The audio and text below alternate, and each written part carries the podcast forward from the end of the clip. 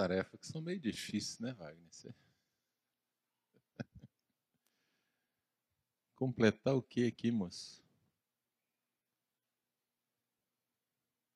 Nós estávamos no... ontem lá e durante a conversa surgiu um assunto e eu falei alguma coisa e o Wagner falou assim, isso aqui precisa ser dito. Ele falou com o Vince, não falou comigo. E hoje ele me disse assim, você vai lá e compartilha o que você falou ontem. Eu falei assim, e o que, que eu falei ontem? Nós estamos reunidos desde sexta-feira, mesmo, desde sexta-feira à noite. Então, muita coisa já foi dita e. Né? Mas aqui, na hora que estava apresentando aqui, eu lembrei qual foi o, o lance da, da conversa. E, na verdade, eu vou tentar ser bem rápido aqui. Eu estava contando que eu estava na cidade lá que a gente coopera já há alguns anos. E um dia a gente foi passar um fim de semana com os irmãos e, na hora de ir embora, surgiu uma conversa interessante. Os irmãos falaram assim: rapaz, antigamente a gente ia para reunião e o espírito movia, cara, o louvor pegava fogo e demônio caía e gente era curado e as coisas maravilhosas e a reunião era uh, né? só saía da reunião eletrizado. Agora a gente vai lá, não é xoxa. Sabe aquele negócio? É, reunião? Ah, como é que foi a reunião? É, é. Hum. é. Aquele ânimo todo na reunião, né? E nada mais acontecendo. E nesse tempo os irmãos eram lá, sei lá, cerca de 30 irmãos. E Deus me deu um, uma luz. Eu falei assim, meu irmão, vamos entender o negócio. Como é que era antes? Olhei para um e falei assim, rapaz, você era beberrão. Jesus entrou na sua vida, você deixou a bebida, você encontrou os irmãos, você nunca tinha visto isso, de repente, sua vida mudou. Você foi transformado. E você começou a conversar com gente diferente. Você, você era enrolado nos seus pagamentos. Sua vida financeira era uma bagunça. Sua vida financeira, você conheceu Jesus, sua vida financeira foi ordenada, as coisas estão em ordem, sua casa está em paz. Maravilha! E você começou a reunir com esse povo. Você, você batia na sua mulher, cara. Sabe, eu sei que você batia. Eu conhecia bem a história dos irmãos, você batia na sua mulher. Você era ruim pra caramba. E Jesus entrou na sua vida, os irmãos oraram, o Espírito Santo veio, te encheu, o demônio foi embora, você foi transformado, cara. Você ficou dez, e assim sua família foi mudada e as coisas. E assim eu podia contar a história de vários deles, que eu conhecia a história. Eu falei, quando vocês, quando essas coisas acontecerem, vocês eram quase todos ao mesmo tempo, moço, o que, que assunto vocês tinham para falar? O que Jesus tinha feito, o que Deus tinha feito. E vocês estavam empolgados com isso e vocês contavam isso para todo mundo. Então, toda semana tinha alguém diferente na reunião, ou um ou alguns diferentes. E aí eu me lembrei de um texto que está em 1 Coríntios, capítulo 12, versículo 7. Paulo falando de dons, de manifestações, da, dos serviços, né, de como o Espírito Santo atua na igreja.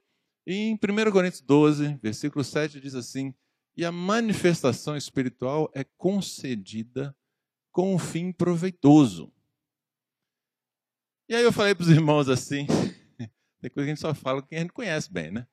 Meus queridos, vocês estão querendo o seguinte: vocês querem vir, reúne aí os mesmos 30 dos últimos 10 anos, com as histórias já todas consertadas, e vocês querem que o Espírito Santo venha para dar um show particular para vocês. A cada quarta-feira, que era o dia da reunião, vocês querem que algo, uh, né, assim, né, aconteça, para que vocês possam ir embora e dizer, mas que reunião poderosa, e ficar em casa sentadinho até a próxima quarta. Eu falei assim, dentro dos ministérios do Espírito Santo, Animador de auditório não é um deles. Não é essa a função do Espírito Santo. Silvio Santos não é ministério do Espírito Santo, amados. Silvio Santos tem a finalidade de transformar a tarde de domingo, né? Ele é alquimista, mas deixa para lá essa parte. É... Não é função do Espírito Santo animar a igreja para o culto ficar bonito, bacana, né? Fazer um milagre para o culto ser mais poderoso, ou falar em línguas lá, os irmãos, ou uma profecia e tal. Não é esse o fim para o qual o Espírito Santo foi dado. O fim proveitoso, se a gente olhar o contexto, é a edificação da igreja. É o que o Edson estava acabando de dizer aqui. O propósito do Espírito Santo se manifestar numa reunião, no meio dos irmãos, ou fora da reunião, seja onde for, é visando um fim proveitoso. E, queridos, o que é um fim proveitoso aos olhos de Deus? O que é um fim proveitoso aos olhos de Deus? O Edson acabou de falar aqui. Ninguém arrisca a resposta, não? O que vocês acham que aos olhos de Deus é um fim proveitoso? Hum? Ninguém nem arrisca. Não é prova, não, gente. o fim proveitoso, queridos, é a edificação da igreja. Só que, aí a gente acha assim, que a edificação da igreja é só pegar aí o que já é igreja e ficar alisando, embonitando. Aí você bota assim, um dia tem granito, depois você tira aquele granito e bota porcelanato, depois, né? Você tira, como quem está embelezando a casa, edificando a casa. Né? E você vai trocando os, os ornamentos da casa e pensa que está edificando a casa. Não, você edifica a casa cavando, lançando os alicerces, fazendo parede, e você vai edificando. E você vai, essa casa vai sendo acrescida com o passar do tempo. Então a igreja não é edificada apenas assim. A igreja é edificada quando pessoas são acrescentadas à igreja. A igreja é uma obra que está em contínua expansão. Então, acrescentar novas pessoas à igreja é parte de edificar a igreja, queridos. E se a gente for para 1 Coríntios capítulo 14, quando fala também de como o Espírito se manifesta na igreja, de como deveria acontecer quando os irmãos estão juntos, e que fala cada um de vós tem salmos, hinos, profecias, um tem revelação, o outro tem doutrina, e seja tudo feito para edificação. E Paulo diz assim: porque se vocês né, estão reunidos, todo mundo fala em língua, chega um indouto ou incrédulo. Ele olha e. Tá lá, ó. Como é que é o negócio, Ari? Botina de fogo? Como é que é? Botina de brasa? Né? Coturno de brasa? Ele falou que lá em Campinas o negócio é. Né? Não é sapatinho de fogo, não. É coturno de brasa. Puxa, que legal, mas o indouto incrédulo, ele chega. O que está acontecendo aqui? O que, que é isso? Esse povo é doido? Mas se ele chega e estão todos profetizando, o versículo diz assim: ele é por todos discernido, tornam-se manifestos as intenções do seu coração, e ele diz: verdadeiramente Deus está aqui. Então, o dom é concedido com um fim proveitoso. Fim proveitoso para Deus é acrescer vidas. O Edson estava falando isso aqui agora, Marcos. O Wagner até passou, é, Nag, você vai falar né, dentro do que o Edson está dizendo. E é. O fim proveitoso, queridos, são vidas. Eu um dia vi um irmão falando, e ele falou assim: gente, se a gente observar os evangelhos, você vai ver que tem duas condições para que Cristo fizesse alguma coisa sobrenatural. Tinham duas condições sempre presentes. Uma era o necessitado. A outra era a presença de Cristo. E se você olhar a história dos milagres, você vai ver. Sempre tinha alguém necessitado e Cristo estava presente. Às vezes ele nem estava, ele era apenas invocado como lá o caso do centurião que foi pedir cura para o servo dele. Mas, no geral, Jesus estava falando na sala, os caras desceram o paralítico, ele foi curado. O outro estava lá na beira do, do, do, tanque, 38 anos, Jesus chega, você quer o quê? Pergunta besta, né? É, eu quero ser curado. Então levanta e anda. Toma o leite e vai embora. um necessitado e a presença de Cristo. Uma necessidade e Cristo presente. Queridos, não dá tempo de uh, né, esmiuçar tudo, mas o que acontece? Se nós compreendemos que somos igreja e como tal somos corpo, como tal somos habitação do Espírito Santo, e que é onde eu estou, o Cristo está ali.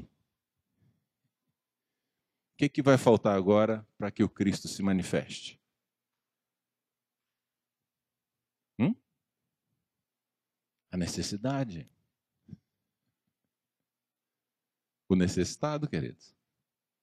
Ou não somos nós Cristo na terra hoje? Nós somos ou não somos Cristo na terra hoje? Somos? Então eu quero te dizer que tudo que precisa para esse Cristo se expressar e se manifestar é que ele esteja em contato com o necessitado. O Edson pediu para quem tivesse enfermo aqui levantar. Né? Levantaram, sei lá, dois ou três, eu não contei. Mas, que bom que foram só esses. Imagina se todo mundo aqui tivesse doente. Esquisito, né? Imagina se estamos aqui na reunião que só tem irmãos e de repente um demônio se manifesta. O Wagner vai ter um problema teológico sério para resolver aqui. Vai ficar complicado, não, amados?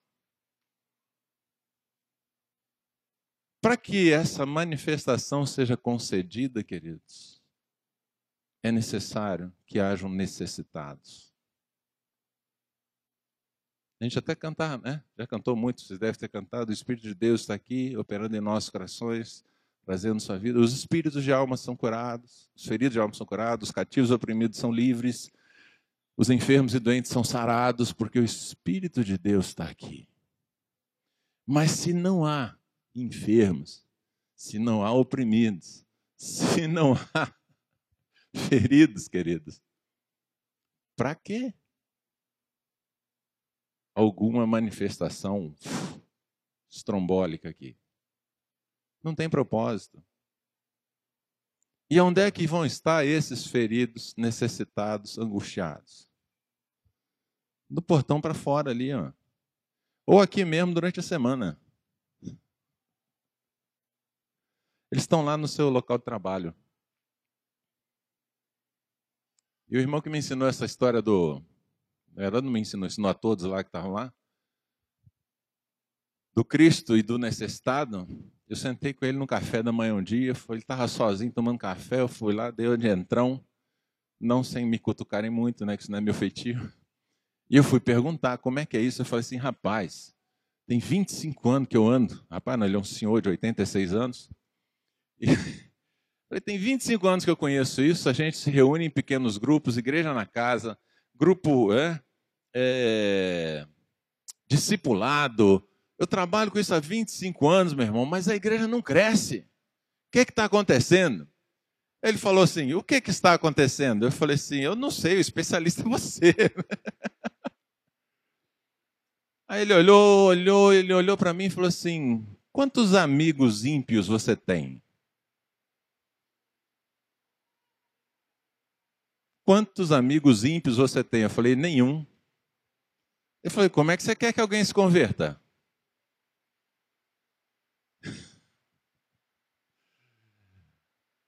Aí passou um filme na minha cabeça. Quantas vezes eu falei para os irmãos se afastarem dos seus amigos ímpios e fiquei com vergonha. Porque se eu não falo de Cristo para os meus amigos, eu vou falar para os meus inimigos? E se eu não tenho contato e relacionamento com pessoas incrédulas, eu vou anunciar Cristo para quem, amados? Chover no molhado? Não vai fazer sentido, queridos. Mas o que acontece? Com aqueles irmãos lá, e daí eu vou parando por aí, eles. Aconteceu mais uma coisa engraçada. Tinha um irmão muito espiritual. Não, mas é porque eu sempre faço tudo pelo espírito. Ele era eletricista de carro. Olhei para ele assim e falei assim: rapaz, você precisar de, do Espírito Santo para consertar alternador? Falei assim: não tem nenhum eletricista por aqui na região que não é crente? Tem. E eles consertam direito? Aí o outro irmão falou assim: melhor do que ele, inclusive. Pois é, meu querido. Para consertar o alternador, você precisa de treinamento. Você precisa ir para a escola, você precisa aprender com outro profissional, alguma coisa assim. Mas para funcionar no reino de Deus, você precisa do Espírito de Deus. Você só vai ser efetivo no reino de Deus pelo Espírito de Deus. A sua sabedoria, a sua eloquência, o seu treinamento não vale nada. Porque se o Espírito de Deus não estiver fazendo, não vai acontecer. Por mais que você saiba de Bíblia, por mais que você saiba de qualquer coisa, se o Espírito de Deus não estiver no controle, as coisas não vão acontecer. Os irmãos aceitaram o desafio, sentaram, foram conversar sobre isso, ficaram invocados com a história, né? E desenvolveram a estratégia. Eles falaram: nós vamos começar a orar pelos nossos vizinhos e nós não vamos visitar ninguém de supetão, não. A gente vai bater e vai falar assim: Fulano, nós gostaríamos de orar com a sua casa e anunciar Jesus. Você nos recebe? Tá, recebo. Que horas? E que dia? Eles marcavam dia e hora para não chegar lá e ter que competir com a novela, nem com o Jornal Nacional. E começaram a ir nas casas. E o que aconteceu? A manifestação voltou a ocorrer, amados. Espíritos malignos começaram a ser expulsos, expulsos novamente, enfermos voltaram a ser curados, pessoas voltaram a se converter, a serem batizadas. Os irmãos hoje são mais de 200. Acho que estão precisando, de repente, de uma nova lembrada do assunto. Mas o fato é que, a partir daquela conversa, os irmãos tomaram um choque de realidade e mudaram a prática. Pararam de ficar querendo reuniões poderosas e quentes, né? sem fim nenhum, sem proveito nenhum, e foram fazer aquilo para o que eles foram feitos. Foram abençoar as pessoas. Então eles pararam de sair, de ficar fazendo reunião de espera da bênção, e começaram a ir levar a bênção a quem necessita dela. E as coisas mudaram, queridos. Mudaram radicalmente. Eu sou testemunha, eu vi acontecer, eu vi o que, o que foi e o resultado disso. O Espírito de Deus, queridos, nos foi dado. As manifestações, sinais, prodígios, línguas, foram dadas com um fim proveitoso. Deus é um bom economista. Deus não desperdiça, queridos. Se não há propósito para que ele opere, para que ele vai operar? O propósito dele são vidas. O propósito dele são pessoas. Seja edificar que já estão convertidas, mas principalmente acrescentar ao seu reino aqueles que ainda não conhecem. Queridos, a igreja existe para isso. A igreja não é um fim em si mesma. A igreja é o meio que Deus colocou na terra para alcançar e manifestar a sua graça, para alcançar os demais e manifestar a graça de Deus, o poder de Deus. Nós não a finalidade da nossa existência não é nós sermos enriquecidos espiritualmente, materialmente a finalidade nossa é expressar Cristo nessa terra e nessa vida. Que Deus nos desperte, amados, para essa realidade, que muitos sinais e prodígios aconteçam, que muitas manifestações sobrenaturais do Espírito de Deus sejam vistas pelos irmãos, não só nas reuniões em que vocês estiverem né, com um número maior, mas lá na reunião da casa e não só na reunião da casa. Quando você for na casa do outro, quando você for no seu trabalho, na hora do cafezinho, né? Porque na hora de trabalho é hora de trabalhar, né, amados? Vamos entender isso aqui. a hora do trabalho é para trabalhar. Mas sempre, sempre tem o cafezinho, sempre tem a hora do almoço, a chegada, a saída. Sempre dá um tempo de manifestar e de expressar.